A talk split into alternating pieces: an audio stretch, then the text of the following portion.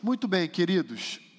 Semana passada nós fizemos um breve intervalo em função do aniversário da nossa igreja, mas eu gostaria de recordar você que está aqui o que, que nós já trabalhamos juntos aqui ao longo dos três domingos anteriores em relação aos princípios da mordomia cristã.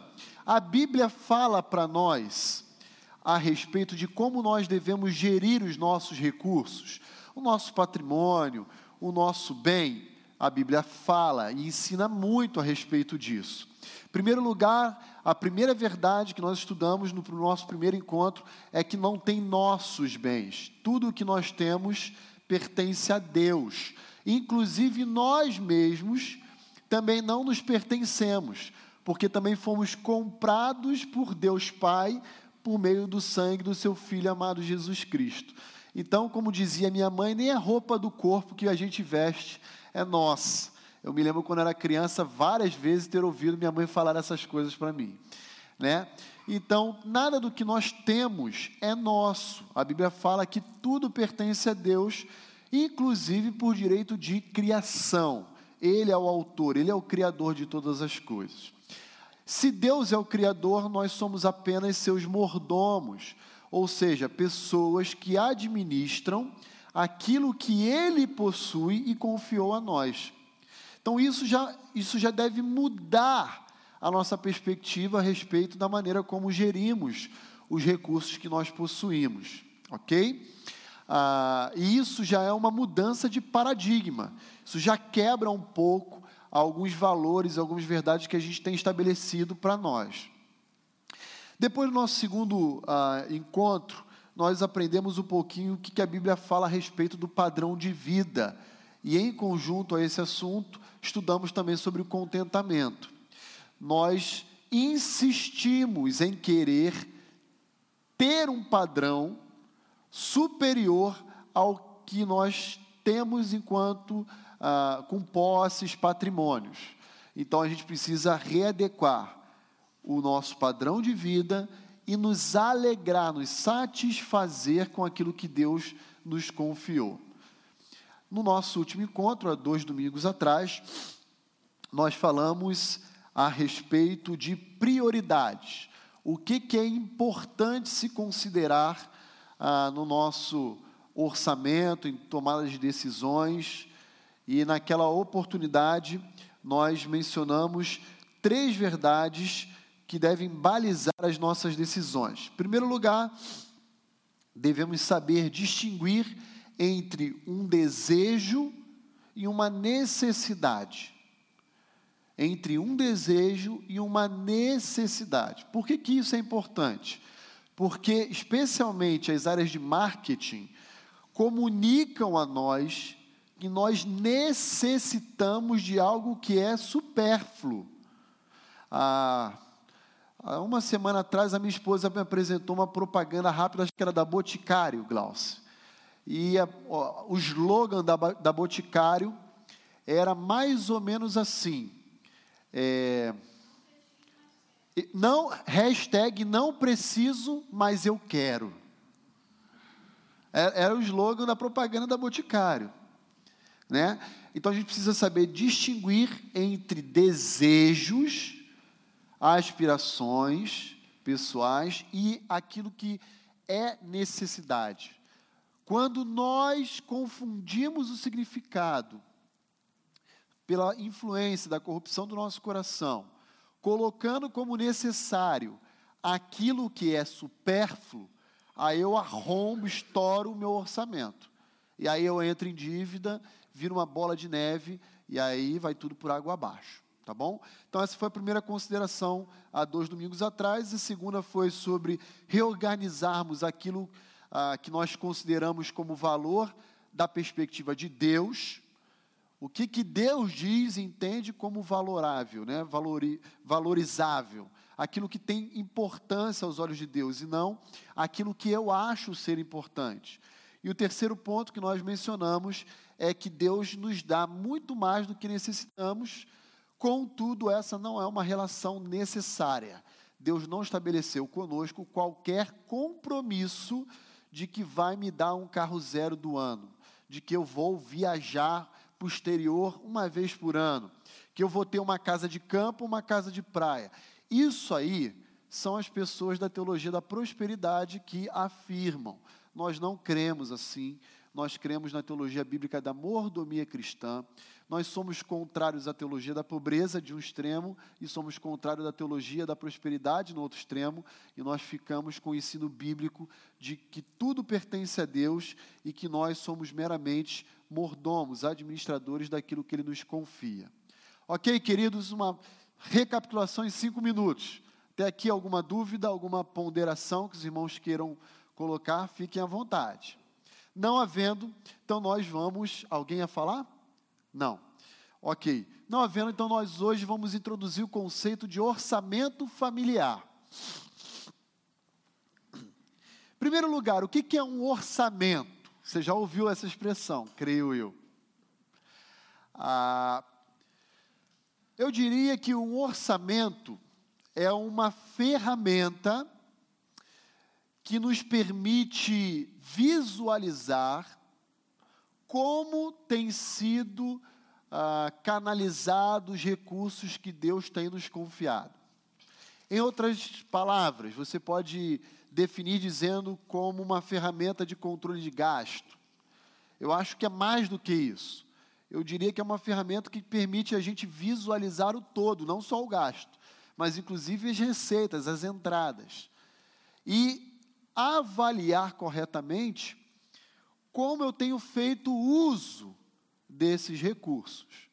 Lembra, a máxima do nosso curso sobre mordomia cristã é a seguinte: não é tão importante o quanto eu ganho, mas sim o que nós fazemos com o que temos. Não importa se você ganha mil, dez mil ou cem mil. A questão é o que você faz com o que você tem. Essa é a máxima. E agora, quando a gente olha para orçamento familiar, existe uma outra máxima. A outra máxima para orçamento, aqui especificamente, é: gaste menos do que você. Pronto, temos uma série de economistas aqui já nessa, nesse auditório. Para isso serve o orçamento, ok? Para permitir que você visualize o quanto está saindo mensalmente de quanto está entrando. Não sei se você já ouviu algumas pessoas dizendo: Nossa, está sobrando dia no meu mês. Significa que está faltando recurso. Né? Ou o contrário, está sobrando recurso. Pro... Ah, esse é o mais difícil, né, Sônia? Exatamente. Mas se você for um bom mordomo, você vai começar a experimentar essas verdades em sua vida. Agora, pode ser, irmãos, extremamente repetitivo mencionar essas verdades para vocês, mas nunca é demais reforçar a ideia do orçamento. Em primeiro lugar, porque a maioria nem possui é tudo intuitivo. Ele acha que tem na cabeça o orçamento dele. Se ele não põe numa planilha, no aplicativo, no papel, nem que seja no caderninho, ele vai falhar. Sabe por que ele vai falhar? Porque ele vai esquecer de considerar aquele cheque que ele passou, ele vai esquecer de pagar aquela prestação que venceu e, e ele nem percebeu. Então, precisa estar tá lá planilhado no papel, seja metódico. Isso é bom, isso não é ruim necessariamente. E à medida que você fizer isso, você vai perceber para onde tem ido o seu recurso. Então, a maioria não tem orçamento. Alguns que têm o orçamento, que são poucos, creiam no que eu estou dizendo, eles também não colocam em prática. Então não adianta de nada. Se tem o orçamento no papel, mas não coloca em prática, acaba não funcionando, é como se não tivesse esse orçamento. Então, vamos olhar algumas passagens bíblicas que vão nos ajudar. Vejam, vamos construir um entendimento a respeito do orçamento a partir de, um, de princípios bíblicos. porque não existe na Bíblia um capítulo sobre orçamento uh, familiar, tá bom? Então, já que não existe um texto especificamente para isso, a gente vai construir esses princípios a partir de alguns textos. Vou pedir ajuda de alguns irmãos aí, lendo algumas passagens. Lucas 16, 11. Quem pode ler para nós aí? Levante uma das suas mãos aqui, a Sônia. Por favor, Sônia. A parábola do administrador infiel. Você deve se recordar dessa parábola. Lembra dela? Ah, Jesus conta uma história de que um, um, um homem de posses contratou um administrador e ele era negligente. E o proprietário estava tomando prejuízo. E ele demite esse cara. Aí o administrador infiel, percebendo que ele iria que ou mendigar ou mudar de área profissional, tendo que lavrar terra, e ele não queria isso, ele perspicazmente, ele começa a chamar para uma conciliador, uma conciliação, os devedores daquele senhor e começa a dar descontos para ele. E aí o, o, o, dono começa a reaver pelo menos parte do seu prejuízo. E aí então encontramos o versículo 11, quando Jesus nos ensina o seguinte. Sônia, por favor. Se, pois, não vos tornastes fiéis na aplicação das riquezas de origem injusta, quem vos confiará a verdadeira riqueza? Obrigado. Primeiro lugar, Jesus está dizendo, eu, eu gosto muito da tradução da NVI. A NVI diz assim: se vocês não forem dignos de confiança em lidar com as riquezas deste mundo ímpio, como então iremos confiar as verdadeiras riquezas a vocês? Então, Jesus está chamando a atenção dos seus discípulos para uma verdade. Qual é essa verdade? Precisamos administrar corretamente os bens menores, que são as riquezas deste mundo. Para a gente poder fazer muito melhor uso das preciosas riquezas que são do outro mundo, do plano eterno.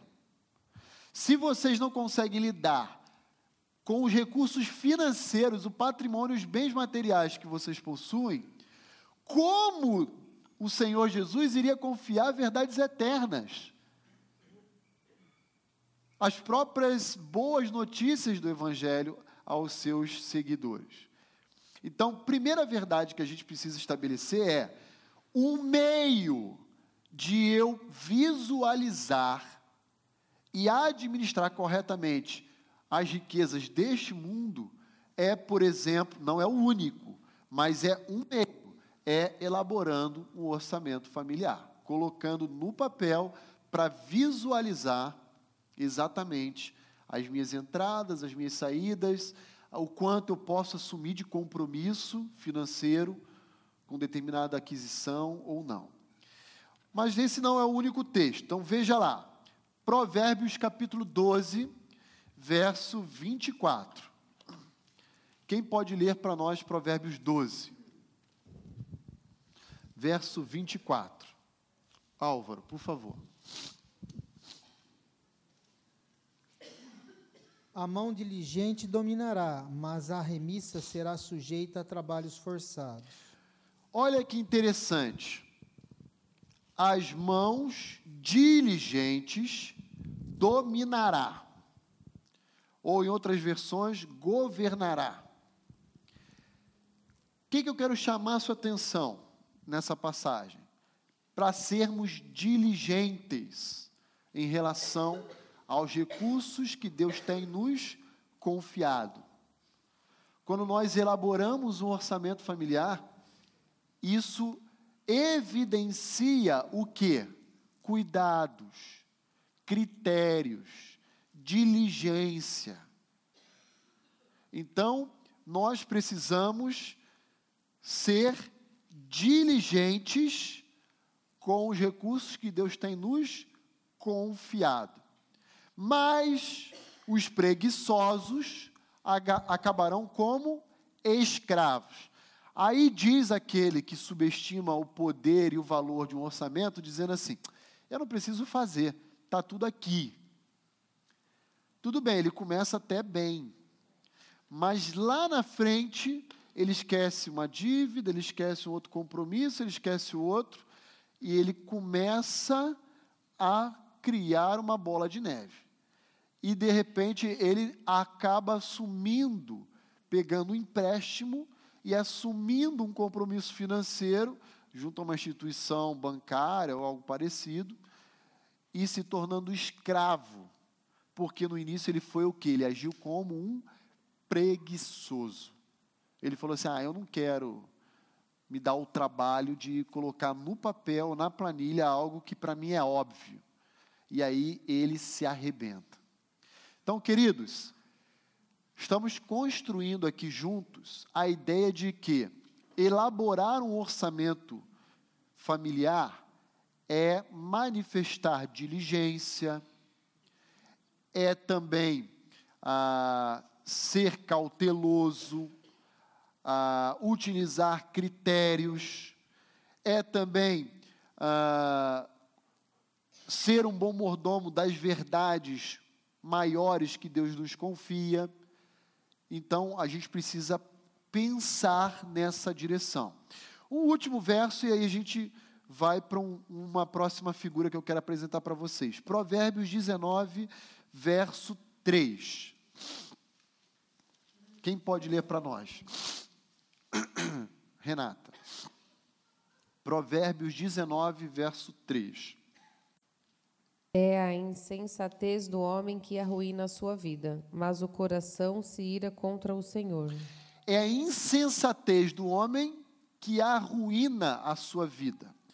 Em outras palavras, como nós podemos perceber a insensatez humana? Primeiro, negligenciando a elaboração de orçamento, é uma forma, não a única, ou elaborando o orçamento e não respeitando ele é outra. Então, isso a Bíblia chama de tolice, insensatez. Tá bom? Burrice, no nosso jargão popular. Agora, antes de nós prosseguirmos, olha aí um gráficozinho que eu extraí de um livro. Na verdade, escaneei ali, cortei. Ah, chamado O Seu Dinheiro. Eu acho muito legal esse, essa roda que eu chamo das virtudes, né? Olha aí que interessante. Talvez nem todos consigam ler. No meio ali a gente tem uma, um, um círculo chamado mordomo fiel. E o que, que o mordomo fiel, como é que ele, ele se torna fiel? Como é que se percebe que ele é um mordomo, um administrador fiel? Ele tem alguns valores que ele cultiva. Então veja, primeiro lugar, ele evita dívidas ele foge de compromissos financeiros assumidos. Então, ele, ele evita ter cartão de crédito, não que seja necessariamente ruim, a gente vai mencionar isso até o final do nosso tempo aqui hoje. Ele busca conselhos, ele para, ele pensa e fala: o que, que você acha? Ele pega um discipulador, alguém mais maduro, alguém que pode ajudá-lo nessa área, e ele busca conselhos. Ele é absolutamente honesto, ele não dá jeitinho para poder aumentar a renda dele, ao invés de enxugar a despesa. Né? Ele é absolutamente honesto. Ele reconhece, ele honra cada parte daquilo que Deus tem para a vida dele. Ele contribui generosamente, não apenas em favor do reino de Deus, em favor do próximo, em favor do necessitado, em favor das famílias que precisam. Ele é generoso. Ele trabalha arduamente.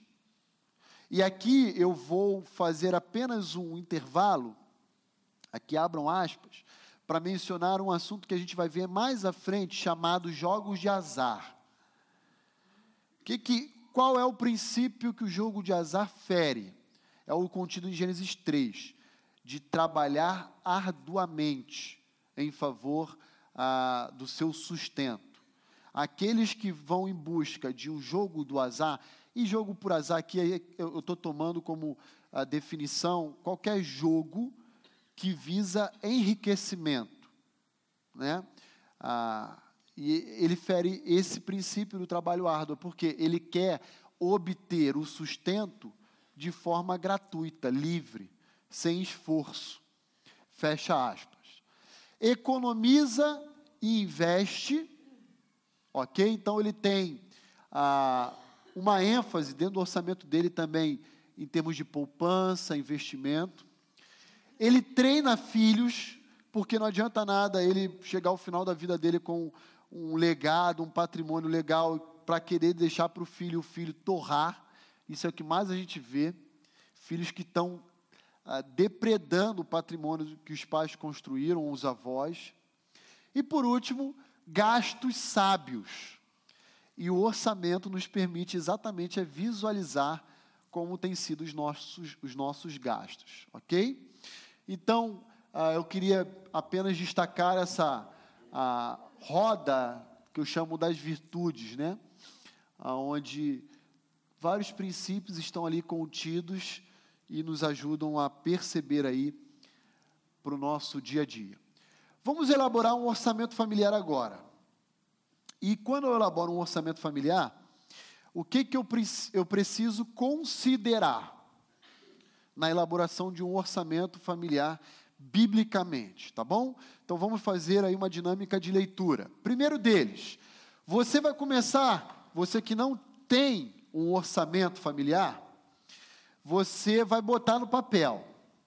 E pasme, quando você colocar no, no papel, você vai ficar em depressão. Por quê? Por isso que eu não faço, essa é pragmática. Por que, que você vai ficar em depressão? Porque você vai ver que está saindo mais do que está entrando. Você vai entrar em parafuso. Não se assuste. Esse momento não tem a palavra final sobre a sua vida. é apenas um momento inicial, ok? Aí nós vamos olhar um caminho, não é o único. Mas qual é o primeiro aí que eu estou sugerindo a você? Aumente a sua renda. Quem pode ler para nós Gênesis capítulo 3, do 17 ao 19? Ednei. Ai, pastor, fique tranquilo. Já chegamos lá. Lê para nós, Ednei, Gênesis 3, 17 a 19. E ao homem lhe disse: Uma vez que você deu ouvidos à sua mulher e comeu da árvore cujo fruto ordenei que não comesse, Maldita é a terra por sua causa. Por toda a vida terá muito trabalho para tirar da terra seu sustento. Ela produzirá espinhos e ervas daninhas, mas você comerá de seu fruto e grãos. Com o suor do rosto você obterá alimento, até que volte à terra da qual foi formado, pois você foi feito do pó e ao pó voltará. Então, veja aí, o que, que eu quero chamar a sua atenção com esse versículo? Depois que o pecado entrou no mundo, Aquele trabalho, como diz o jargão popular, que enobrece o homem, não, o trabalho enobrece o homem, ele se tornou penoso, mudou. O trabalho, ele não era algo penoso, mas ele se tornou. Porque antes do pecado entrar no mundo, Adão chegava lá com a sementinha no, no jardim, plantava rosa e saía rosa. E agora? sai rosa e espinho, sai rosa e erva daninha, sai rosa e cardos, sai rosa, rosa e abrolhos. Vai saindo outros elementos que já evidenciam a presença do mal, distorcendo a proposta inicial original de Deus. Então, lembra da rosa das virtudes? Trabalho árduo. É do suor do teu rosto que agora você vai passar a comer para subsistir, para sobreviver. Não vai ser fácil para ninguém. Não vai ser fácil para ninguém. Você pode olhar o Bill Gates e dizer, nah, mas com a cultura aquele dinheiro, mas saiba que para ele chegar onde ele chegou, ele, ó, suou muito também. Não existe vida fácil. Aqueles que vão na direção, por exemplo, abram aspas, dos jogos de azar, pôquer, cassino, tal. É, é, são pessoas que querem desconsiderar algo que Deus já estabeleceu para o homem, que é o que? Trabalho árduo, fecha aspas, tá bom? Então, quando nós falamos aqui na elaboração de orçamento familiar sobre aumentar a sua renda, veja, o que, que eu quero mencionar com isso? Não é necessariamente que você não tenha que enxugar os seus gastos, mas é que talvez na empresa onde você trabalha, você já está cinco anos sem aumento. E o congelamento do seu salário gera, com a inflação e tudo mais, perda de poder de compra. Chega um momento que não é que você aumentou o seu padrão de vida. Ele, há cinco anos atrás, era o mesmo. Só que tudo aumentou, comida, aluguel, luz, água, tele, tudo aumentou e o seu salário congelou. Então você precisa considerar de aumentar a sua renda. Esse, esse, essa é uma possibilidade, ok? É uma possibilidade. O que, que você deve considerar quando você pensa nessa direção?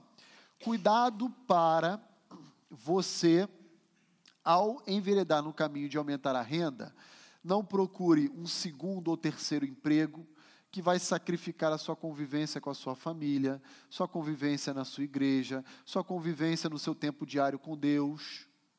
Preze por esses valores que são inegociáveis. Nenhum sucesso profissional compensa o fracasso nessas áreas. Nenhum. Não adianta você ganhar 100 mil reais, chegar em casa, tua esposa dizer: Ó, está aqui o nosso divórcio, assina. Não adianta. Não adianta você ganhar 200 mil reais e chegar no grande dia e Deus falar: parabéns, você foi muito bem sucedido profissionalmente, mas você não tem parte comigo, pode ir embora. Então, uh, existem limites que a gente precisa mencionar aqui quando a gente se refere a esse assunto. A Sônia quer falar. Onde ficou o microfone? Aqui, Ednei. Obrigado. Pois não. Eu só não entendi, pastor, a relação que tem esse versículo com aumente a sua renda. Ok. A relação é a seguinte, Sônia. Nós, quando pensamos em aumentar a renda, temos que estar conscientes de que o trabalho ele é árduo. A gente vai suar a camisa para ter o mínimo. Para aumentar, esteja consciente que vai ser pior ainda. Vai ser mais difícil ainda. Vai ter que abrir mão, às vezes, do seu descanso. Se você quiser, por exemplo, um segundo emprego de hobbies, até desses aspectos que eu estou falando, como a convivência familiar, como às vezes sua vida na igreja, seu tempo com Deus. E aí você precisa pensar e colocar na balança se vale a pena. Às vezes você tem até uma oportunidade a mais de emprego. Mas será que o valor que eu vou obter aqui compensa a ausência nesse momento de casa? Trazendo aqui para o mundo real muitas esposas às vezes trabalham, aí engravidam. E aí tem seis meses pela nossa legislação né, de é, licença maternidade. E às vezes é o seguinte: ela tem que voltar para a empresa, mas o marido, a renda que eles têm, nem exigiria isso dela. Mas ela diz: Eu quero voltar a trabalhar. Aí depois reclama, porque chora quando deixa o bebezinho no berçário em tempo integral. É difícil demais. Chora porque não viu o bebê dar os primeiros passos, falar as primeiras palavras e não tem como voltar atrás. Lembra, o trabalho exige o suor. Tem um preço. Tem um preço. Será que eu estou disposto a pagar esse preço? Eu prefiro, eu e minha esposa, concordamos de que no momento inicial da vida dos nossos filhos, ela, ela mais do que eu, inclusive, vai estar mais dedicada a, a criar, cuidar deles, e eu vou ser o provedor exclusivo. Quando eles estiverem maior, sem problema, ela pode voltar a trabalhar, não teria problema algum. Eu abro mão de um padrão de vida um pouquinho melhor para um menor, enfim, e assim por diante. Eu já observei assim, de algumas colegas de trabalho que trabalha o dia inteiro, porque quer ter um padrão de vida melhor, mas depois se sente tão culpada de deixar o filho na creche, aí compra um monte de besteira que a criança não precisa e dá para a criança, quer dizer, gastou ainda o orçamento assim à toa e não teve o tempo com o filho. Isso eu chamaria que é um mecanismo de compensação. Eu presenteio por não estar presente. Né? Interessante isso. Irmã Maria, por favor, irmã Maria. Pastor, é pecado a pessoa querer mais? Depende. A pergunta da irmã é ótima. Eu, É pecado a Porque- pessoa querer mais? eu trabalhava em três empregos porque eu queria que meus filhos estudassem num bom colégio e que eu queria mais. Fui para outro estado, trabalhei 30 anos em três empregos. Mas Ok. era assim que nem um barco furado. Ah, interessante. Sabe por quê? Sabe quem falou que é um barco furado? Salomão. Abre lá, Eclesiastes 5. Acho que é verso 10 e 11. É aí que eu ia chegar. Vamos lá. Eclesiastes 5, verso 10 e 11. Quem abrir, lê para nós. Bem alto. Eclesiastes, capítulo 5, verso 10 e 11. Salomão já tinha falado, é um barco furado. Quanto mar você tem, mar você gasta. E no final você faz assim, ó, parece fumaça. Foi embora. Tu fala, caramba. Cadê? Alguém lê aí para nós, bem alto aí. Pode ler, Chay, por favor.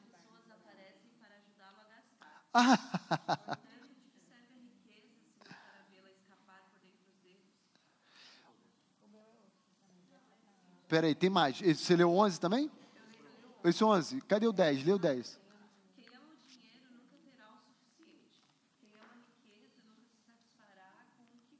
Olha que interessante. Quanto mais você tem, mais pessoas aparecem para ajudá-lo a gastar. Portanto, de que serve a riqueza, se não para vê-la escapar por entre os dedos? Olha que interessante, irmã Maria. A irmã perguntou: é errado querer ganhar mais? Não é necessariamente errado. Mas o amor ao dinheiro, aí é errado. É porque eu abandonei minha casa, colocava pessoas. É, veja, às vezes a conta, para quem não faz especialmente orçamento, chega a ser irracional. Presta atenção no que eu vou dizer. Presta atenção com muito carinho. A pessoa às vezes trabalha e ganha dois mil, dois mil e quinhentos reais. Aí ela contrata uma babá, cinco dias por semana. E aí ela anota a carteira, porque tem que fazer isso, vínculo trabalhista. Ela dá benefício mais o salário. Quando vai olhar, deu 2.100. Ganhou 400 reais por mês e não viu o filho. Compensa isso? Aí vai para a sua escala de valores. Eu diria, não compensa. Então a pessoa prefere pagar o preço de manter-se na ativa profissionalmente, ou, sei lá, com status, com desejo de uma carreira, em sacrifício à própria convivência familiar, a criação dos filhos. Então, eu, eu só estou aqui provocando os irmãos e as irmãs para pensarem nessas coisas. Eu não vivia, só vegetava. Por, a senhora só vegetava, palavras da senhora, né? A questão é exatamente essa. Salomão já vinha dizendo isso. Quanto mais você tem, mais você gasta. É um barco furado. Parece que você está botando dinheiro no bolso que está furado e você vai meter a mão, nunca tem. E você fala, vou fazer mais uma horinha a mais, mais uma horinha a mais. Você está com um salário de 5 mil reais por mês. Você fala, ah, tá ótimo. Dali a seis meses, um ano, você fala, que miséria de salário. Preciso de um aumento.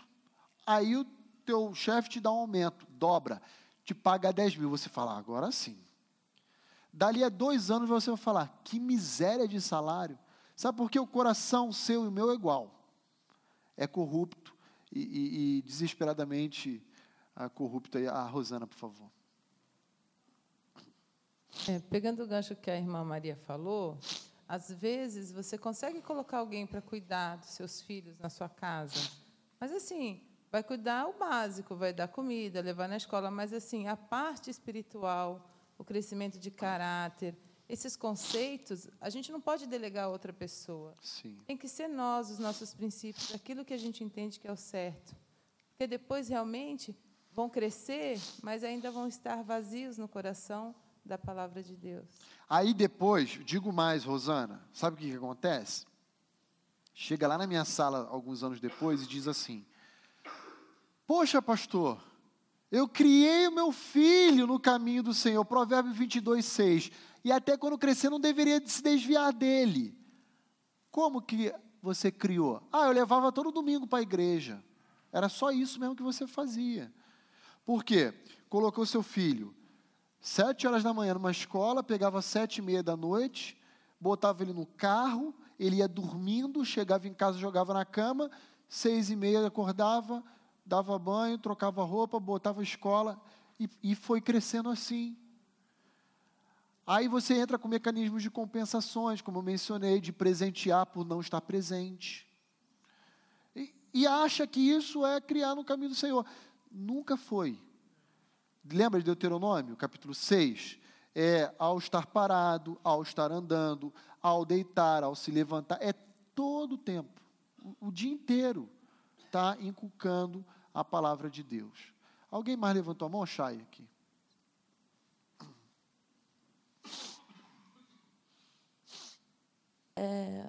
Na verdade, é só um.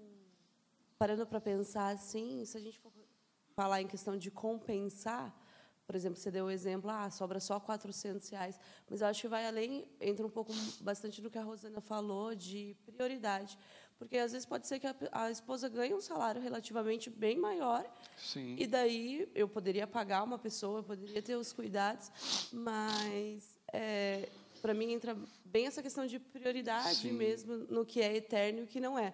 Porque então se, eu- se eu ganho pouco, compensa a mãe ficar em casa. Agora se a mãe ganha salário maior, Maior, não compensa. é. Ou daí a, a esposa pode ganhar mais, o marido menos e daí tem Aham. Perfeita a sua consideração, Chay. Quando eu mencionei dos valores ali aleatoriamente, era para mostrar que muitos crentes, inclusive, estão agindo de forma irracional, matematicamente falando. Né? De que nem a conta está fazendo. Por isso a importância de um orçamento. Ah, Porque eh, eu peguei casos assim, em São Paulo, em que a pessoa ganhava 3 mil reais e gastava dois e pouco. E eu falava, tudo bem, ainda está no superávit ali, ainda tem um lucro. Mas eu falava, compensa. Será que compensa? Poderia ganhar 20 mil e gastar dois. Aí eu entro na esfera não da matemática, mas da- do valor espiritual da coisa, né? De será que não é o meu papel, não é o meu momento agora que eu decidi ter filhos? Mas a sociedade não pensa assim. A sociedade pensa no quê? Numa carreira, no reconhecimento, no, no bem-estar social, né? no status. Então, eh, eu interromper numa grande empresa a minha sequência é comprometer o meu futuro profissional. Besteira. Besteira. Besteira. Pois não, pastor Marcos, cadê o, o- o microfone aqui? Por favor, pastor. Interessante que o verso 12, que nós não lemos, do, do De Eclesiastes 5, 5, do 10 e 11, Isso. o 12 ele vai falar justamente do sono. Ele fala que não compensa, na verdade, porque ele diz que o sono da, da pessoa, do trabalhador que faz isso, ele não, não- acaba não satisfazendo a saúde dele, ele vai ter problemas. Se olhar direitinho o texto, ele vai mostrar que não vale a pena. A pessoa que trabalha muito, ela não consegue nem desfrutar daquilo que ganha. É só trabalho, trabalho para ter, ter, ter, e acaba fazendo mal a própria saúde e não consegue desfrutar. Para manter um padrão que não consegue manter. Então, talvez o trabalhar um pouco menos e, e- e ter uma qualidade, porque a qualidade talvez não está no dinheiro, né? Eu tenho dito para os lugares onde tenho passado que para ser feliz precisa de precisa de criatividade. Às vezes você dá uma volta com a tua esposa na praça, comprar uma bala para ela, é mais alegre do que você fazer uma viagem, trabalhar a vida toda. Exato, exatamente. Alguns maridos, né? Como é que eu posso agradar minha esposa? Pensa que tem que ir lá naquele jantar chique. Chega com uma rosa. Bem, moço, se eu te surpreender com uma rosinha, você vai ficar feliz, não vai? Eu estou tomando pela minha experiência, é claro, né? Agora, o que o pastor Marcos falou. Exata. Tem algumas esposas que são mais duronas. São, são mais duronas.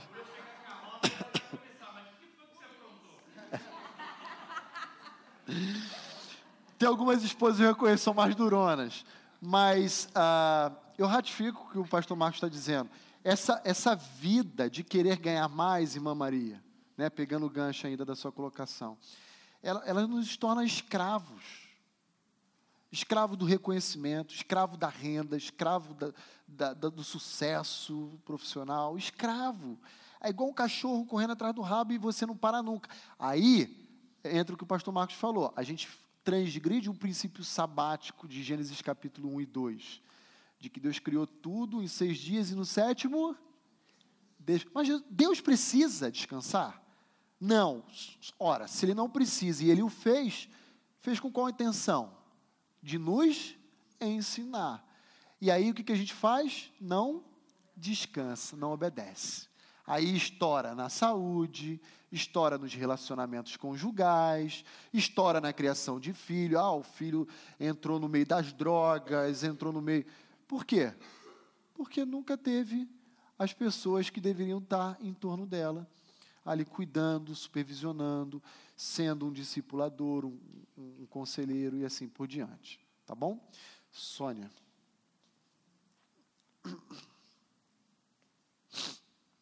Só para fechar, assim, nisso acho que a minha mãe fechar é bem minha aula, sábia. porque eu não acabei nem o segundo que slide. a gente falou, professor. A minha mãe sempre ganhou um salário mínimo. Certo. E sempre assim, para ela, o orçamento dela tem que dar dentro de um salário mínimo. Eu falo, nossa, mãe, como a senhora consegue? Ela consegue guardar o dinheirinho dela para viajar, cada seis É. meses. Dentro do, do que ela tem, ela aprendeu. Ela tem uma alimentação saudável, ela, tem, ela consegue uma vida simples, mas ela consegue suprir todas as, as necessidades dela e ainda guarda o dinheirinho para ir viajar, para ir não sei na onde. É impressionante. Eu, eu tomo um soco na cara quando eu vejo pessoas fazendo isso. Eu falo, eu sou muito ruim. Eu sou muito ruim. Tem que aprender isso com a minha mãe, mas não Eu, é, consigo. mas eu, eu também. Mas a gente está aqui junto caminhando para aprender e conseguir. Né? Mas eu, eu tomo tapa na minha cara quando eu vejo pessoas ah, com, com esse- essa disciplina, né? esse cuidado. Ah, rapidamente, queridos, Filipenses 4,19. Reduza seus gastos. Bem, você está cinco anos na mesma empresa, seu, seu salário está congelado, você nem recebe dissídio, né, assim que, que a CLT prevê e tudo mais, e a inflação come seu poder de compra a cada mês. Então você tem que fazer um ajuste. Você olhou para o seu tempo, você viu que não dá para você aumentar sua renda dentro da mesma empresa ou buscando um segundo emprego ou coisa do gênero.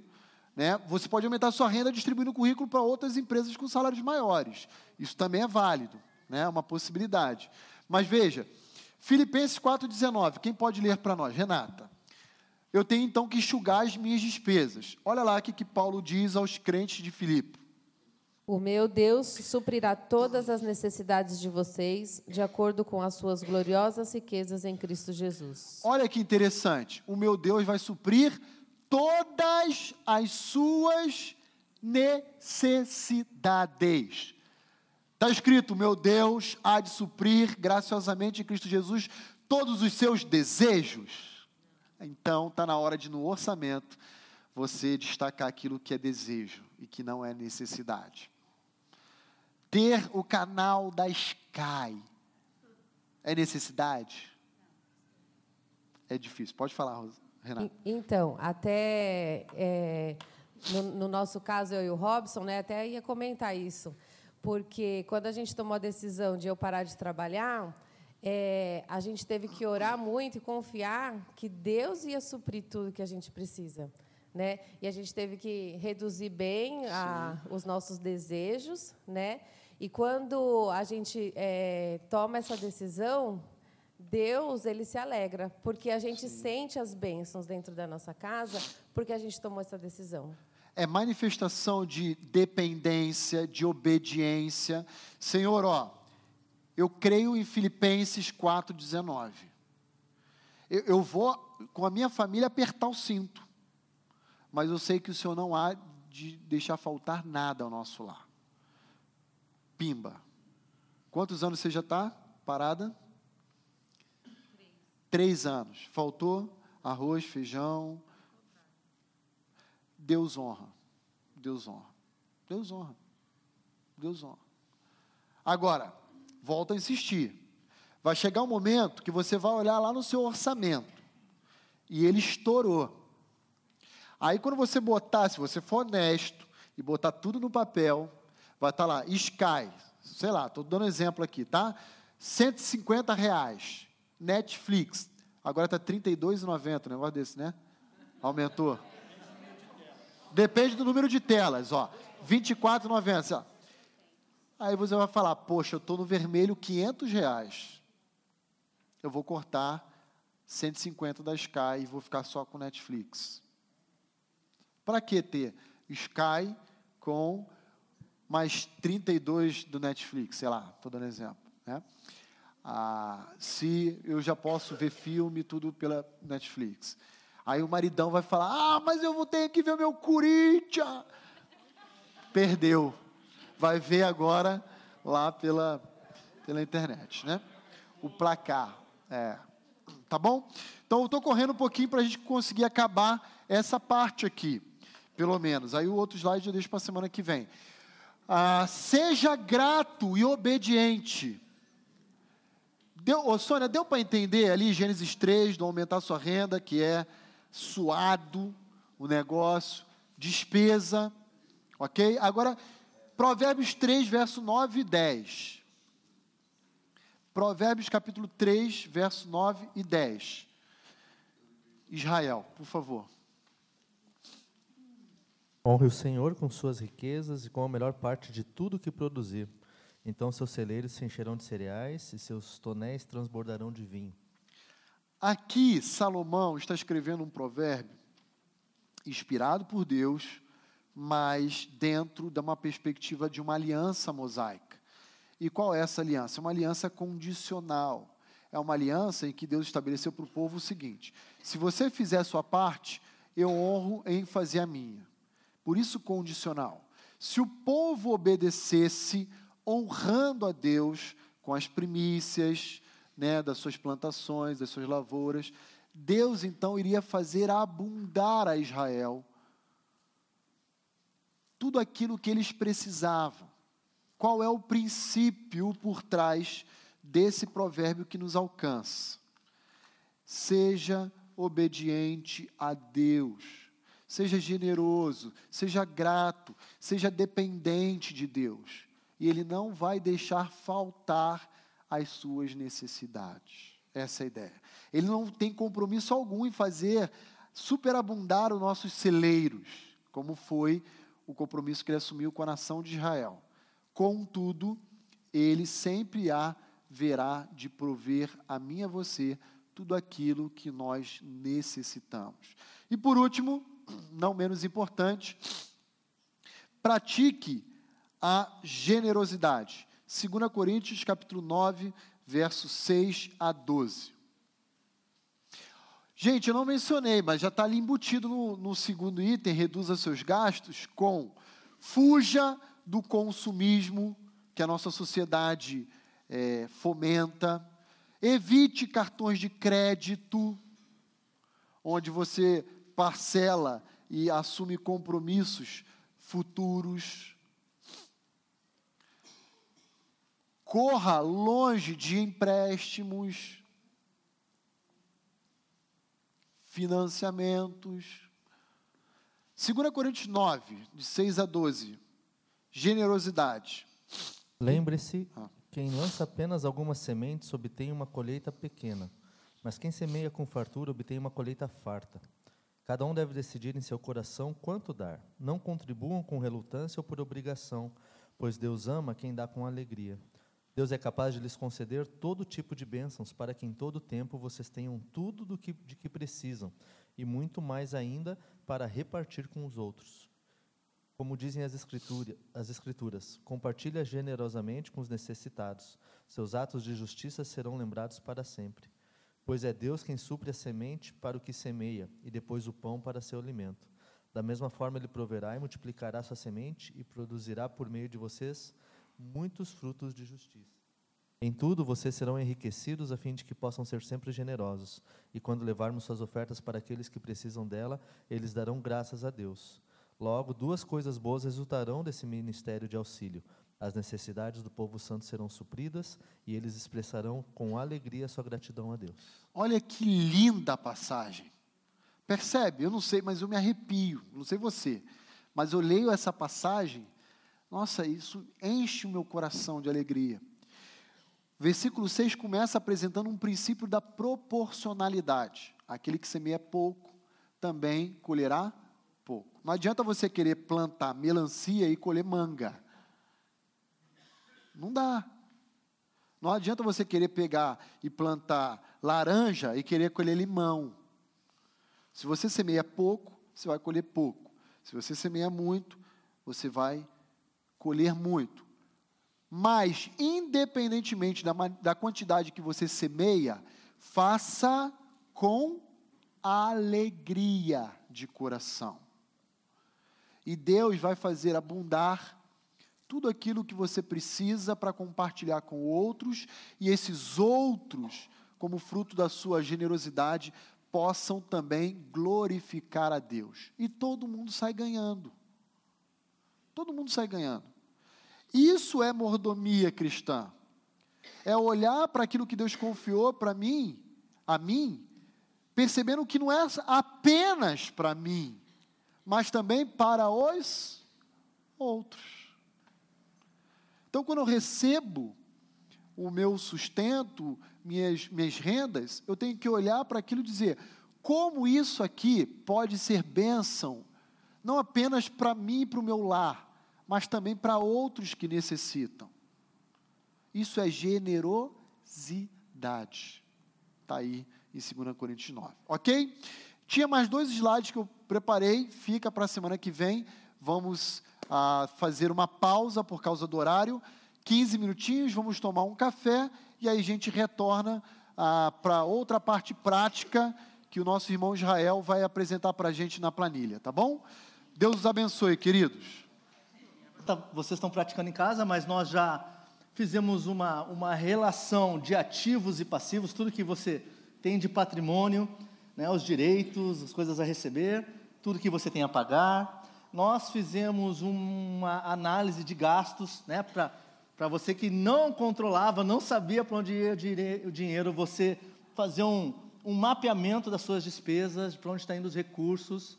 E nós também falamos de um análise de gastos, ah, um, um alvos familiares. Lembra a planilha de alvos familiares ideias? Pô, o que que, que nós almejamos como família? Quais que seriam nossos alvos financeiros e como chegar lá?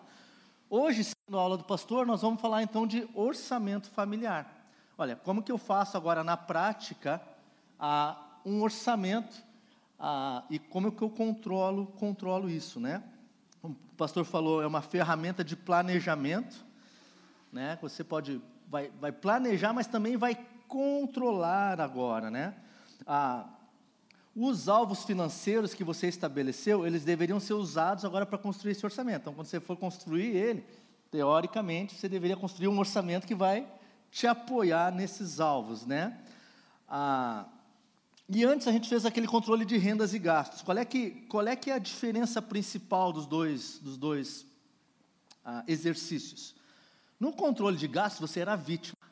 Você só descobriu o que você gastava. Ah, eu gasto com isso, gasto com aquilo, eu nem sabia, né? Então você não, você só, só identificou. Aqui, agora, você vai usar aquelas informações para saber onde realmente está indo o dinheiro, para planejar. Bom, você olhou o mês passado e você descobriu quanto que você gasta com supermercado, quanto você gasta com escola, quanto você gasta com transporte, quanto você gasta com luz, né, celular. Agora que você tem essas informações, você vai olhar para frente e você vai planejar agora o que, que vai acontecer no mês que vem.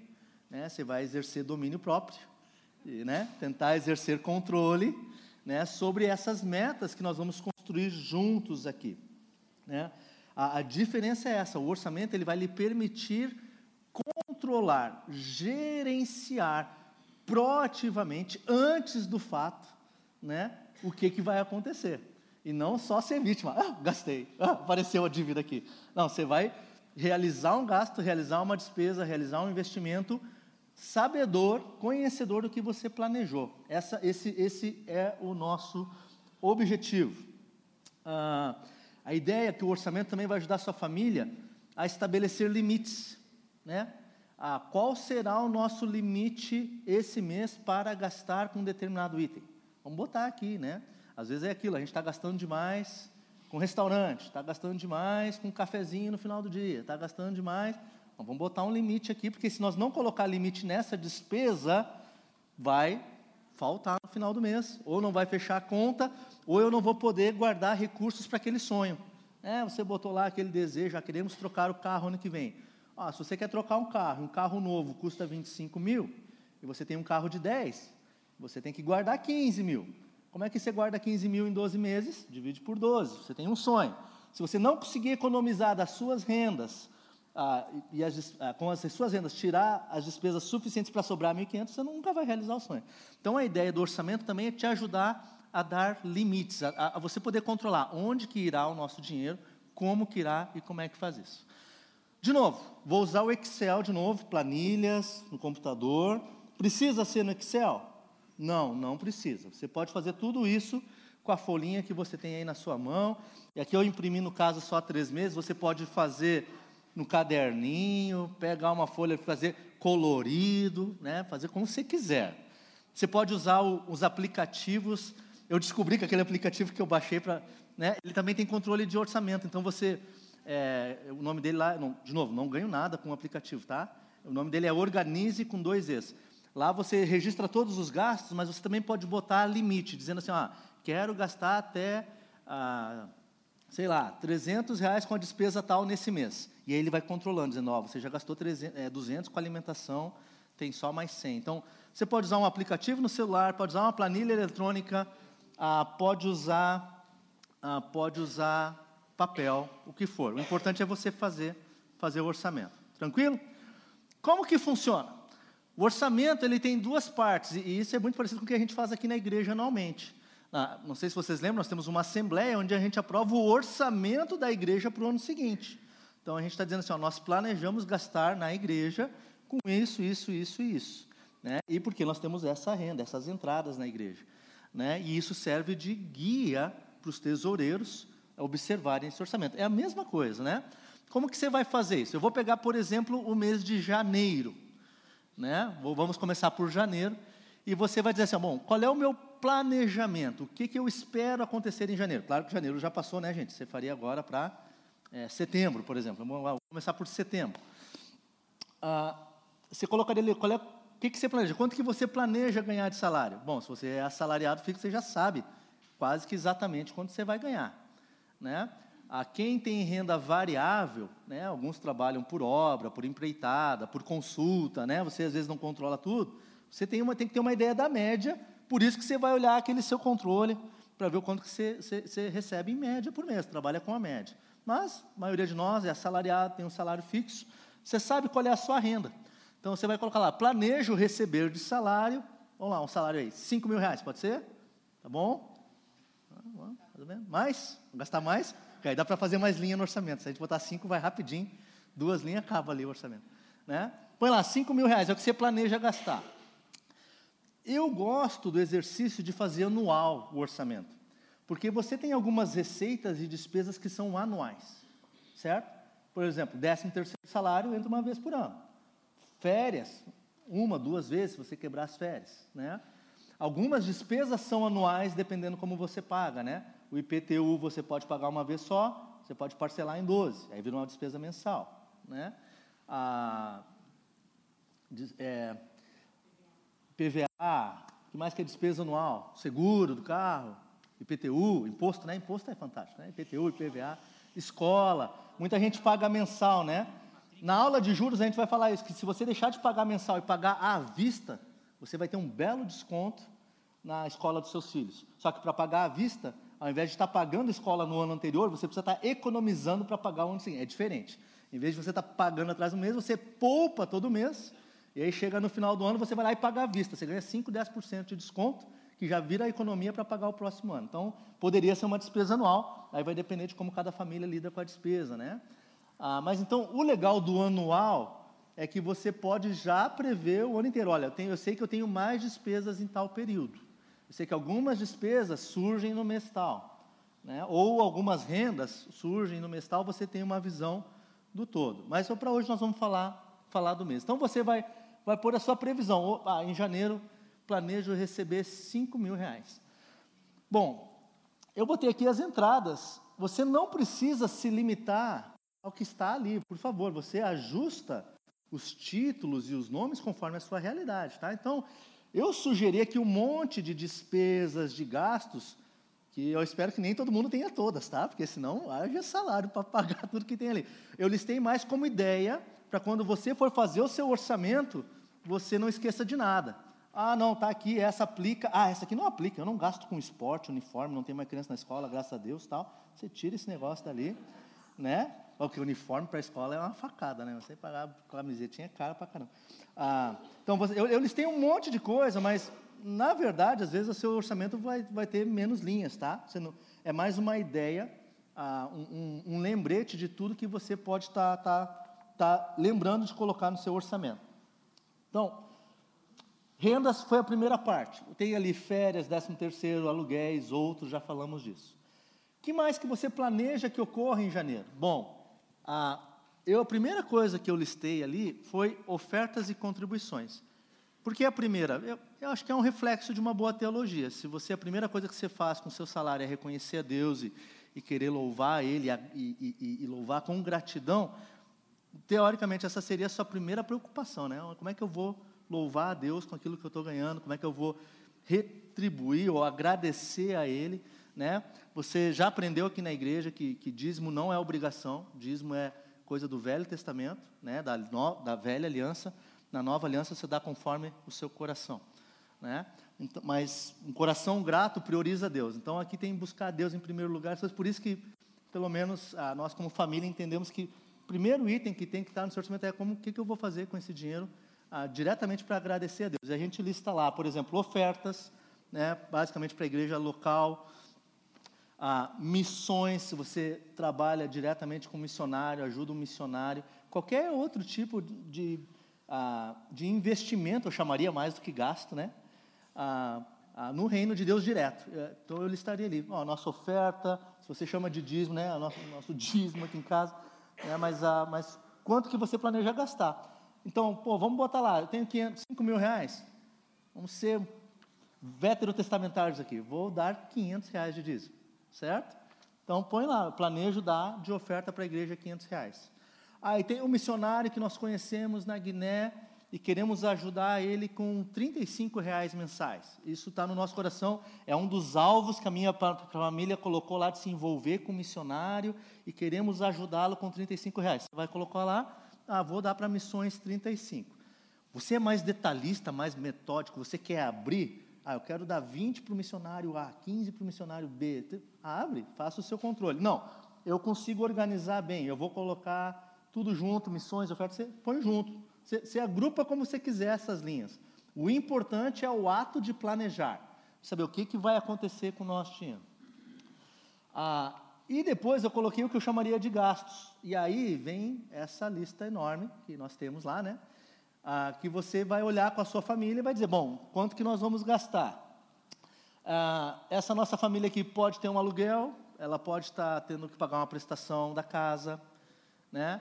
O melhor cenário de todos, casa quitada, né? Alivia o orçamento, que é um espetáculo, né? Mas se você não tem, você vai colocar ali, ó, nós estamos pagando a prestação do financiamento da casa. Estamos pagando lá 600 reais de financiamento, e eu sei que vai ter um boleto esse mês de novo, tem todo mês, o tal do boleto. Né? Ele não para de vir por milagre. Os bancos são muito bons na remessa de boleto, por sinal, e agora tudo eletrônico, né? Então o boleto vai chegar a 600 reais. O IPTU é o que eu falei. Se você planeja pagar o IPTU anualmente e fazer uso do desconto, que é uma boa coisa, ah, quando é que vem o IPTU da nossa casa? Vem em janeiro? É para pagar em fevereiro? Coloca lá o IPTU total. Pô, 500, 400 reais de IPTU no mês de fevereiro eu vou pagar, ou vou pagar em janeiro. Ah, não. Nós sempre pagamos parcelado, né? Ah, então você vai botar só a parcelinha ali. Então, percebe que se tu põe inteiro, dependendo do orçamento, não dá, né? Então, lá já foi mil reais só em habitação ali. Né? Ah, vamos facilitar, Danilo, vai faltar dinheiro aí. Põe, vamos parcelar esse PTU, põe 40 aí por mês. Tá? Senão o orçamento. É que teria que estar fazendo o anual, tá, gente? Aí no anual você faz fechar, mas se está fazendo mensal, a parcela aí que é para ficar melhor o número. É? Despesa de luz. Quanto é que está a despesa de luz aí? Ah, depende do número de filho e o nome de banho, né? Número de banho, né? Espetacular. 100 reais paga a luz lá? Não? Ei, rapaz, vocês gastam muito, rapaz. Ah, somos seis em casa, tá? Ah, vamos lá, 200. Ah, por aí, aí, fechou. Tá com 200 de luz lá. Ó, aqui começam algumas coisas. Por exemplo, se você chegar no final e você chegar à conclusão de que está faltando dinheiro no seu orçamento, estou gastando mais do que está sobrando. Ou você chegar, ó, não estou conseguindo economizar o suficiente para realizar o sonho X. O que, que você faz com essa despesa? Não toma banho. Aliás, não tomar banho economiza shampoo, condicionador, água, luz, baixa tudo, cara. Entendeu? Tu acha que os países do primeiro mundo são ricos à toa? França, um banho por semana. Tal. Entendeu? Mas é, é aqui, ó, aquela luz acesa. É que é nos detalhes, né? Mas você deixa uma luz acesa, Fabiano, o dia inteiro. Se não for de LED, vai. Entendeu? Deixa a TV ligada, deixa o rádio ligado, deixa a luz, esquece a luz ligada dos moleques lá em casa, esquece o tempo todo. Apaga a luz, criatura. Agora nós instituímos mensa- me- mesada e nós vamos botar os descontos da mesada. Se a conta de luz passar o limite, li- é geral, linear. Não importa a mesada, gurizada. Vai sair de todo mundo. Né? Mas é, é onde você começa a controlar. Você percebe? Você tem o, você tem o planejado, mas aí estourou. Por que, que estourou? Ah, nós tomamos mais banho, gurizada. Era aí, é um banho por dia. É, banho é complicado aqui em Dayatuba, é calor pra caramba, né? Mas é, você tem que ver onde que está gastando, por que está gastando. Se, se faltar dinheiro, você começa a ver onde dá para cortar. Eu já vi famílias, por exemplo, que o orçamento não fechava. Ah, por- e onde é que está a pior despesa? Está no aluguel. O que que faz? Pega uma casa com aluguel menor. Você precisa dessa casa com esse, com esse número de quartos nesse bairro? Ou você consegue morar num lugar que te dá um teto, te dá conforto no inverno, com metade do aluguel? É, é assim que funciona quando orçamento. É a questão, de novo, do desejo que o pastor já ensinou, né? Eu quero versus eu preciso. Você começa a olhar o seu orçamento e começa a saber, ah, o negócio não está fechando. Como que nós podemos ajeitar isso, resolver isso? Água. Água é água e esgoto, né? O que você consome. Entra e sai, você paga duas vezes, né? Então pensa bem quando a torneira lá, né? Um moleque lava a mão lá e deixa a torneira aberta, escovando os dentes lá, 15 minutos com a torneira aberta, né? Aí você começa a olhar onde cortar. Despesa de água. 60 reais, vai. Tá bom? Pô, não, vocês gastam, meu. Né? 60? 100 pau. Ah, 100 reais de água. Meu amigo. Aí não tem orçamento mesmo. Danilo, aumenta a renda lá, põe 10 mil, senão não vai fechar. Entendeu? Não, brincadeira. Vamos, vamos lá, gás. Gás, 30 reais. 35. Ah, é, aí começa a ter divergência e tal. Vai comigo, 35, vai lá. 60? Olha, vocês cozinham, meu. Hã? Deixa eu falar um negócio. 200? 20, 20 reais. Ah, 20 reais. Não é todo mês, né? Isso, é. É que depende, né? Tem gente que mora em condomínio, que vem uma continha de gás, né? Porque você sai do condomínio. Tem gente que compra o botijão, dura dois meses. Como é que você faz? Bom, de novo, você tem duas formas de fazer. Ó, gente, aqui comigo, comigo. O pessoal começa a discutir. Ah, quanto é que você gasta de gás? Eu gasto tanto, ganhei. Ah, perdeu. Ó, vai lá. Se você gasta, ah, você compra um botijão cada dois meses, você vai gastar então é, 40, 50 a cada dois meses. De novo, olha para o orçamento como um todo. Por isso que eu falei, o ideal é fazer não só o mês, mas planejar o ano. Você poderia colocar então, eu vou deixar zero em janeiro e vou colocar 40 em fevereiro, zero em março, 40 em abril. Ou você pode, se você é bem, se sabe gerenciar bem, você põe 20 por mês. E quando você não gastar, você sabe que isso virou sobra para o gás do mês que vem. Não virou sobra para ir no cinema. Entendeu? É, sobra para o gasto, porque mês que vem vai faltar se você não considerar isso que você colocou no mensal. Tranquilo? Então, gás. Eu juntei ali, ó, telefone, celular, TV, internet, porque hoje tem o tal do combo, né? Você põe no combo lá, vem tudo junto, mas se você quiser abrir, se você quiser separar, abre como a sua família achar melhor essa estrutura, por favor, né? Despesa com condomínio, né? Quem mora em apartamento, casa de condomínio tem. Olá, pastor.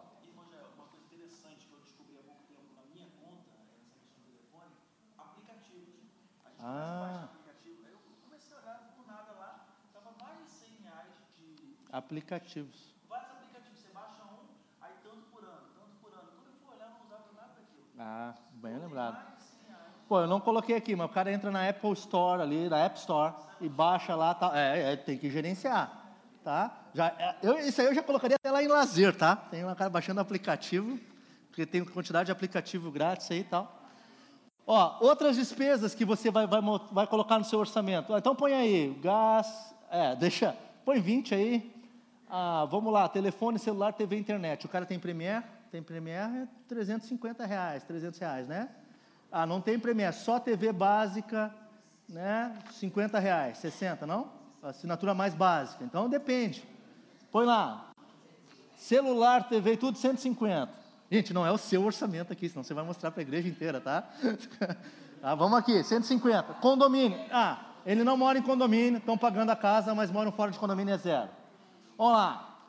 Supermercado e padaria. Essa é uma das continhas que, se você não fez aquele controle mensal, às vezes você não tem ideia de quanto vai. Mas se você começa a botar no lápis, cada padaria que você vai no final do dia, 10, 15 reais ali, um pãozinho, um queijinho. Salame italiano a gente já não compra uns dois anos já, entendeu? É, mas é, você, mas você tem que controlar, senão você não tem ideia de quanto vai no supermercado, né? Supermercado de uma família de quatro pessoas. Quer casar? Olha essa linha. Quatro pessoas, o que, que dá? Mil? Você é mil econômico, né? Mil, comprando carne ou não tem carne alguns dias da semana, né? Tem mistura, né? Semanal. Vai lá, dá para viver com 1.500, 1.400, mil. Vamos começar com mil então, vai. A carne, tudo que você compra para limpeza da casa, não, as, as mulheres estão dizendo assim, não vai dar, já. Mil? Deixa mil aí para fechar o número. De novo, o orçamento não vai fechar. O que, que você vai fazer? Tem que reavaliar aqui, certo? Pô, precisa comprar essa marca. É, no supermercado tem essa complicação. A gente não deu essas dicas básicas, né? Mas nunca vá em supermercado com fome. Não vá no supermercado às 11 da manhã. É, o problema na casa não é nem as crianças, pastor. O problema na casa sou eu. A gente já sabe assim, se a Tabita vai, o gasto é X. Se eu vou junto, qual é a moral da história? Eu não vou. Ela, ela, quando é para mim, ela diz, ó, vai e compra duas caixas de leite marca tal. Aí é tarefa dada, tarefa cumprida. Mas se entra lá para fazer aquele passeio, ó, vamos passar nos corredores. É, vira um passeio de, no fim da semana, né, cara? O cara fica lá. Aí quando vai não tendo, então, no atacadão, o cara quer olhar tudo, né? É loucura geral tá? Mas ó, mil reais, a dica é: não vá com fome, não vá antes do almoço e deixa aí aquele que é mais controlado. Se você não se controla, se as crianças não controlam, não leva, porque ah, fica aquele pede, pede, pede, você é uma forma de controlar. Que mais? Ó, farmácia, saúde e medicamentos. Esse é bem complicado. Tem gente que já sabe certinho quanto vai gastar, que tem que comprar aquele remédio todo mês e tal, né? Ah, então vocês têm uma ideia. Tem gente que, pô, não sei se eu vou ficar doente esse mês. Né? Então, se eu vou gastar com remédio, ah, se precisa economizar, corta o remédio, né? O cara morre, né, meu? Né? Então, ó, põe lá, quanto que gasta uma família. Mas você olhando todos os meses, você pode ter uma ideia. Ó, nós temos gasto aí, vai, só com medicação bem básica mesmo, vai, 50 reais. Não tem antibiótico, não tem nada aqui. Certo? Põe lá, 50 reais. Escola, faculdade, cursos né, tem que pagar a faculdade, e aí estoura o orçamento, né, cara? Faculdade, o cara não tem renda e tem que pagar a faculdade, né? Deixa quieta essa, passa, pula essa, Danilo. Faz de conta que não essa. Não, ó, vou. Vestuário. Pô, vestuário é uma coisa interessante, né? Você não tem que comprar roupa todo mês, certo? Mas de vez em quando você tem que comprar. Como é que você vai fazer? Você vai, ah, vamos economizar para no mês tal ir lá e gastar. Então você vai botar essa despesa no mês e planejar. A questão é, assim, ó, é, é tentar planejar também, é se organizar, por exemplo, quando que nós vamos gastar e quantos nós vamos gastar com roupa. Né? Você ah, podemos gastar 50 reais por mês. Ou podemos não gastar 50 por mês e gastar aí 300 a cada seis meses. Pode ser várias formas de fazer. Né? Quem gosta de ir no shopping toda hora, né? é melhor 50 por mês. Aí mata aquela vontade. Né? Mas o problema de todo mês é que você paga o quê para ir no shopping? Gasolina, estacionamento. Então fica esperto. Daqui a pouco é melhor ir uma vez e gastar 315 do que ir uma vez e gastar 50 mais 5 do estacionamento toda hora. Cara, é os pequenos detalhes. Oh, desculpa, Rosana. Tem microfone?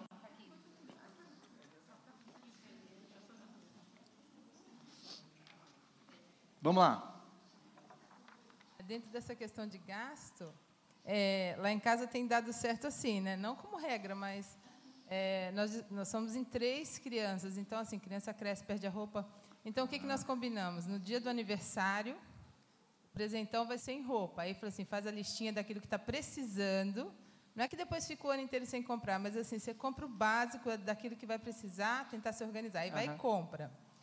E aí depois ela sabe que só no ano que vem é, dentro daquilo ali que é exatamente, tipo assim, exatamente. Casaco de frio, criou... calça jeans, um sapato isso, diferente. Isso aí. aí. ao longo do ano, se precisar de alguma coisa, mas assim tem funcionado. Rosa, excepcional. Você economiza com presente e cobre os gastos com vestuário, numa tacada só. Melhor que isso é ter um monte de primo. Aí vem aqueles balde de roupa dos primos, as crianças ficam loucas com aquilo. Olha aqui, tá, tá, tudo novo para ele, né? O moleque acha que é tudo novo. E adora. Lá em casa é fantástico, né? Vai roupa da Helena, volta da Mel, vai. Né? Tudo Monte Primo é a melhor coisa que tem. Com roupa de. Oi? Ah, morar longe, é, não constrange ninguém, né? Bom, eu não vou entrar muito em detalhes aqui, porque, ó, tem todas as despesas. Ó, linha 35, salão de beleza, tal, planeja isso ok? Academia, desce mais aí, desce mais, desce mais. Então você vai listar todas as suas despesas, tá bom? Você vai planejar, vai olhar todas as áreas. Daria para a gente discutir cada uma da, das linhas e falar se ela pode ser mensal, anual, como economizar, mas aí não, não teríamos tempo aqui. Ah, transporte, despesa com carro, certo? Carro custa muito dinheiro, se você quer ter carro, calcule bem né? Porque é combustível, é seguro, é manutenção e a gente às vezes não põe no orçamento manutenção e quando o cara, o carro quebra, quebra o orçamento de todo mundo, né? Aí tem que cortar o banho mesmo para pagar lá a manutenção do carro. Oi. Por favor, Anja. Só uma dica assim, o Fabiano, uma vez até eu falei com o Fabiano, né? A questão da luz e da água, né? Porque às vezes vem uma conta que veio uma diferença grande de um mês para o outro da, hum. da luz. Eu falei, ué, mas o que, que eu gastei? Mas às vezes tem aquela coisa da bandeira, a né? A bandeira, isso Então, aí. às vezes, aquele dia você resolve lavar uma, uma, botar uma máquina, duas máquinas, de repente poderia esperar dois dias, uhum. porque iria fechar a mesma coisa da água. Sim. Eu comecei a observar a questão da água, você planejar, é. porque às vezes por pouco você paga uma Passa diferença. O, a, o grupo ali de preço muda Sim, porque você gastou mais no mês, né? É isso aí. Outra dica que eu dou, eu sei que pode ser um tanto difícil, é seja conservador. O que, que é ser conservador? É prever entradas um pouquinho menores do que as reais e prever despesas um pouco maiores do que as reais. Porque o que, que acontece no final com o real que você acaba economizando? Né? Você coloca lá, se a tua salário médio é 1.500, você põe, ah, vou botar 1.400, eu vou trabalhar com 1.400. No mês que entra 1.500, o 100 vira extra. E aí, pô, dá para fazer outra coisa. E a mesma coisa a despesa. Tu sabe que a tua despesa média de água é 150? Coloca 160, 170 no orçamento. Se sobrar 20, cara, é poupança no final do mês. Então você prepara a sua mente, prepara o plano da sua família para gastar naquele patamar. E qualquer ganho que você tem, vira poupança, vira realização de desejos, sonhos, por aí vai. Então vai, todos os gastos, gasto com carro, gasto com despesa bancária, ah, pus ali, ó, chamei de lazer, né, botei restaurante, Netflix, assinatura, né? toda assinatura de revista, jornal, é, aplicativo, eu, tudo que você gasta com assinatura, outros, outros e outros, para você escrever o que está faltando ali, coloca as suas despesas, tá bom? Ah, cartão de crédito, eu vou falar depois. Deixa eu, deixa eu voltar para cima. Ah, porque eu quero mostrar para você. Bom, agora, qual é a moral do orçamento? O orçamento, primeira parte é planejamento. Antes do fato, antes do mês começar, você planeja. Agora vem a execução, vem o controle dia a dia. Você foi lá e você recebeu o salário no dia 5, você vai lá, eu tinha planejado receber 5, eu vou botar lá, pô, recebi 5 mil, 5 mil reais. Entrou 5 mil. Então você realizou. É, você pode até ver que a planilha eu botei ali um a realizar com uma fórmula que diz, ó, está faltando quanto? Está sobrando quanto no caso da despesa para gastar? Né? Por exemplo, lá em ofertas, a, eu me comprometi como família a dar uma oferta de 500 reais. E aí você foi lá, hum, alguns dias depois, e deu a oferta. Né? Você recebeu no dia 5, na quarta-feira, no domingo seguinte, ó, vamos dar a oferta essa semana, vamos. Você deu a oferta, vem aqui e registra. Sabe, nós gastamos dentro do planejado. Nosso plano era esse, realizamos esse, 500 reais. Ah, Aí você foi lá na semana seguinte foi no supermercado, ou naquele domingo mesmo, teve que gastar 30 reais para o almoço. Você vai lá no supermercado e vai botar. Gastei, realizado, né? O realizar é isso, é gastar. Aliás, os nomes você pode mudar porque faça sentido para você. Quer botar ali, ó, gasto, as saídas, é, faça o que vai. Mas o importante é você saber o quanto planejei, o quanto gastamos. Então, eu gastei 30 reais no domingo, você vai lá e coloca 30. Olha o que acontece, como eu tenho uma fórmula que faz uma célula menos a outra, já dá 970. Você sabe, olha, ainda tenho 970 para gastar. Né? Na segunda-feira, você foi na padaria, gastou 15 reais. É só o pão, já tem margarina.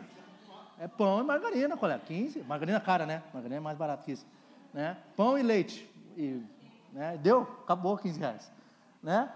Ó, percebe que o Danilo fez? No Excel dá para fazer isso. Ele entra lá e coloca o mais 15. Né? Então ele sabe que ele gastou mais 15, ele foi lá e botou mais 15. No aplicativo vai ser mais uma linha, mais 15 na padaria. No, se você estiver fazendo na mão, você põe lá, olha, eu tinha planejado 970 menos 30, menos 15, sobra 970. Pode fazer como quiser o controle, tá? A planilha só tem essa vantagem de ir colocando ali. Ah, você é meio chato que nem eu? Você não vai só colocar o 15, como você vai adicionar uma nota na célula dizendo com o que, que você gastou o 15. Entendeu? Tá? Quer ver? Olha lá, inserir comentário. E vida nova. Normalmente aparece o nome de quem está na planilha, né? Israel. Aí tu escreve ali, ó, 30 reais com supermercado, 10 com padaria. Pode ser. Os aplicativos fazem muito fácil isso, tá? O aplicativo você entra lá, mais despesa, 30, escreve padaria e tu ainda classifica alimentação. Na hora, muito fácil de fazer. Ah, né? mas aqui é uma forma de controlar. Então, o importante é esse, você vai controlando. Aí, olha que legal, você chegou no meio do mês. Se tu chegar no meio do mês e ainda tem 900 para gastar no supermercado, é farra, né, velho? Vamos lá comprar traquinas agora, né? Vai todo mundo, entendeu? Mas você vai controlando. Ah, não, está apertando, não vai chegar ao final do mês. Você já tem essa visibilidade, você consegue controlar antes. Alguma pergunta aqui? Complicou demais o preencher a planilha aqui? Não? Tranquila a planilha? certo? Então, percebe? O orçamento, ele te dá esse controle. Você sabe o quanto falta gastar, o quanto tem para gastar. E o mais importante, você vai tomar as decisões de gasto com relação nisso. Deixa eu falar um pouquinho da linha que eu coloquei lá embaixo, fatura do cartão de crédito. Cartão de crédito não deveria ser uma despesa per si, ele não deveria ser uma despesa nele mesmo. Cartão de crédito não é uma despesa assim, tu, ah, eu consumi, eu mastiguei o cartão de crédito. Não tem consumo, né? Você não é que nem a água, um vestiário. Não, não. O, o, cartão de crédito ele é simplesmente um meio de pagamento. É uma forma com a qual pagar. Como que nós fazemos em casa para controlar esse negócio da fatura? Bom, vamos supor que eu vou. Ah, em primeiro lugar, nunca use o cartão de crédito. A gente já falou disso várias vezes, né? Nunca use como meio de parcelamento. Esquece isso, tá? Não faça isso. A recomendação é, se você quer realmente usar cartão de crédito para ganhar milhas, use ele como meio de pagamento dentro do mês. Então, vamos lá, eu tinha planejado gastar com, com alimentação ah, lá no supermercado mil reais. E eu vou lá no super e eu quero ganhar as milhas do cartão, certo? Mas eu não quero fazer dívida no cartão. Então o que, que eu vou fazer? Eu estou indo lá hoje, dia 25, vou comprar no cartão de crédito e vou gastar 100 reais no supermercado. Onde que eu coloco esses 100 reais na planilha? Na linha do cartão de crédito ou na linha do supermercado? Supermercado, certo? Então, por quê? Porque você gastou 100 reais que eram planejados para o seu orçamento com o supermercado. Não é porque você botou no cartão de crédito que não impacta seu orçamento familiar, tá? Não confundam, tá? É só uma forma de pagar. Em vez de você estar pagando em dinheiro naquele momento no caixa do supermercado, você está entregando um cartãozinho para a pessoa, e esse dinheiro que você daria para o supermercado hoje, você vai dar para quem? Para a administradora do cartão de crédito no dia 5, quando vencer a fatura. O que, é que nós fazemos na casa? Eu coloco 100 lá para dizer o seguinte, ó, eu já usei mais 100 no supermercado, eu não posso mais gastar esse 100, porque eu já usei aqui, e eu vou lá na fatura do cartão de crédito e adiciono, adiciona aí, pode pôr 100 aí, porque eu sei que eu tenho que pagar esse 100 no final do mês. É uma despesa, isso aqui mistura um pouquinho o orçamento com o fluxo de caixa, mas tu tem que ter o controle do teu fluxo de caixa, tu tem que saber que no final do mês você vai ter que pagar uma fatura do cartão de crédito, né, que tem que ser paga, né? Eu acho que o melhor, Danilo, seria até colocar do lado do planejado. E aí, quando a gente paga a fatura, sai no realizado. Entendeu? Mas percebe? Tu só adicionou o 100 no cartão porque você tirou de outra linha, de uma despesa verdadeira. Cartão de crédito não é despesa em si, certo? Ah, pode ser despesa? Pode. Quando? Quando você atrasou a fatura do cartão e começou a vir juros sobre a fatura do cartão. Aí você está atrasado, o cartão de crédito está pagando juros, aquela é uma despesa nova. Não foi só uma despesa que você tirou de outra linha, que nem a do supermercado e colocou ali, agora virou juros. E aí você tem que planejar pagar esses juros para sair da dívida e é outra história. O... Ah, se você tem custo, sim. Alguns cartões têm custo, você tem que pagar a anuidade do cartão. Então, olha lá. Eu colocaria nas despesas bancárias. Ah, eu tenho a tarifa de mensalidade do, do, da conta bancária, eu tenho a anuidade do cartão de crédito, põe lá tudo nas tarifas. E quando vem no cartão, você tira da tarifa, porque ali é só uma conta de controle, Álvaro. Ali é, é só para controlar realmente onde é, onde é que está o meu cartão, porque às vezes o cara está passando, passando no cartão e só vê a fatura no fim do mês, né? Aquele, duas páginas. tá louco, meu? Né? Pague, né? É complicado. Então, então essa é a ideia, controle o cartão durante o mês, tá? Mais para baixo, o que, que eu coloquei? Bom, se você tem as suas rendas, você fez suas ofertas, você tem suas despesas, teoricamente, num bom orçamento, você tem mais rendas do que saídas, sobra dinheiro, e aí você pode fazer o que com esse dinheiro? Você pode poupar, você pode economizar, você pode investir. Aplicações eu deixei aqui embaixo. Não teria problema estar lá em cima também se, essa, se você quer priorizar isso. Olha, primeiro nós vamos ofertar a Deus, depois nós vamos guardar e aí nós vamos ver o que, que nós vamos viver com. Tem gente que faz assim. Tem gente que primeiro diz, olha, eu tenho que me planejar, porque eu estou com 40 anos, vou me aposentar daqui a 15, e se eu não economizar, não vai chegar. Então a pessoa prioriza. Ela diz, não, primeiro é essa economia, é essa poupança, e depois nós vamos ver o que, que sobrou para fazer os gastos. E aí você controla o orçamento com base nisso. Então ali, eu listei alguns exemplos, você nem precisa listar o nome, você pode Aqui eu listei exemplos de tipos de aplicações, né? Poupança, CDB, fundos, ações. Eu acho mais legal do que isso, às vezes, fazer o propósito. Ah, quero comprar um carro novo. Poupança para o carro novo. Poupança para a viagem missionária do ano que vem para Lima, no Peru. Você coloca ali, e aí você sabe que você fez uma aplicação na poupança, aquela poupancinha é com esse propósito. Né? Ah, desce um pouquinho, Danilo, vai ter um resumo ali eu já coloquei na planilha, né? Olha lá, tem o total de rendimento 5 mil, menos as ofertas 535, menos gasto 220. Ih, não coloquei um totalizador aí. Ah, faz uma soma aí para nós, Danilo. Coloca aí o... Ó, espetacular. Tu vê que o cara já sabe mexer no Excel, né? Ele copiou uma linha, colou, entendeu? Já foi todo o formato. Aí tem que fazer o primeiro menos os outros. Ó, ele está fazendo lá, menos... Ah, acho que tem que botar soma daí. É, tem que escrever soma. Antes do, antes do parênteses. Isso. E tem que pegar o D80 ou 81. É.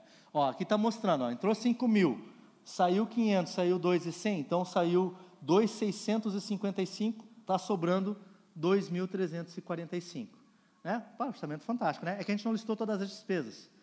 Né? Mas se fosse lá, ah, eu vou aplicar, nós vamos nos comprometer a guardar 200 reais na poupança. Coloca lá no planejado, na poupança, 200 reais. Sobe um pouquinho ali, isso, poupança, 200 reais.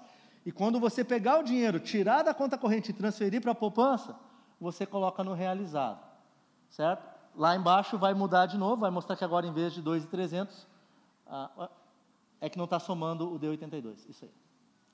Vai ficar 245. Ok? Oi, Sônia, por favor.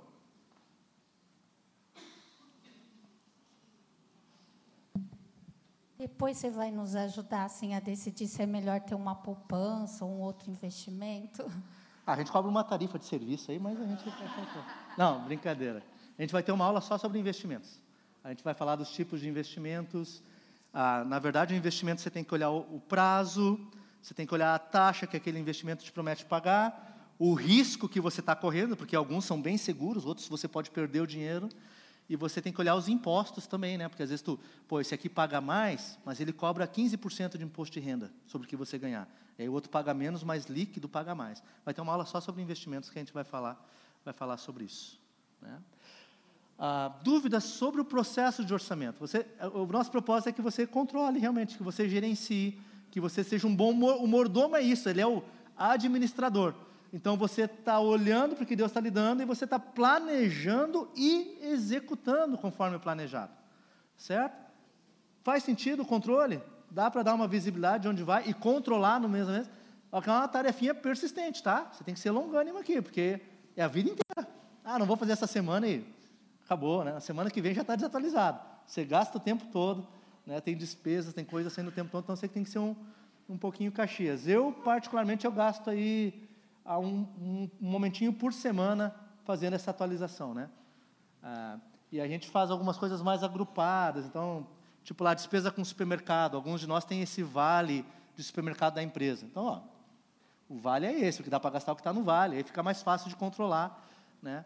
Ah, então, às vezes você tem mecanismos mais fáceis de controlar, né? Mas o, uma vez por semana está de bom tamanho, mas você tem que monitorar todo dia. Ó, fiz tal gasto, coloca lá. Né? Vai, vai muito do seu ajuste e do seu controle. Né?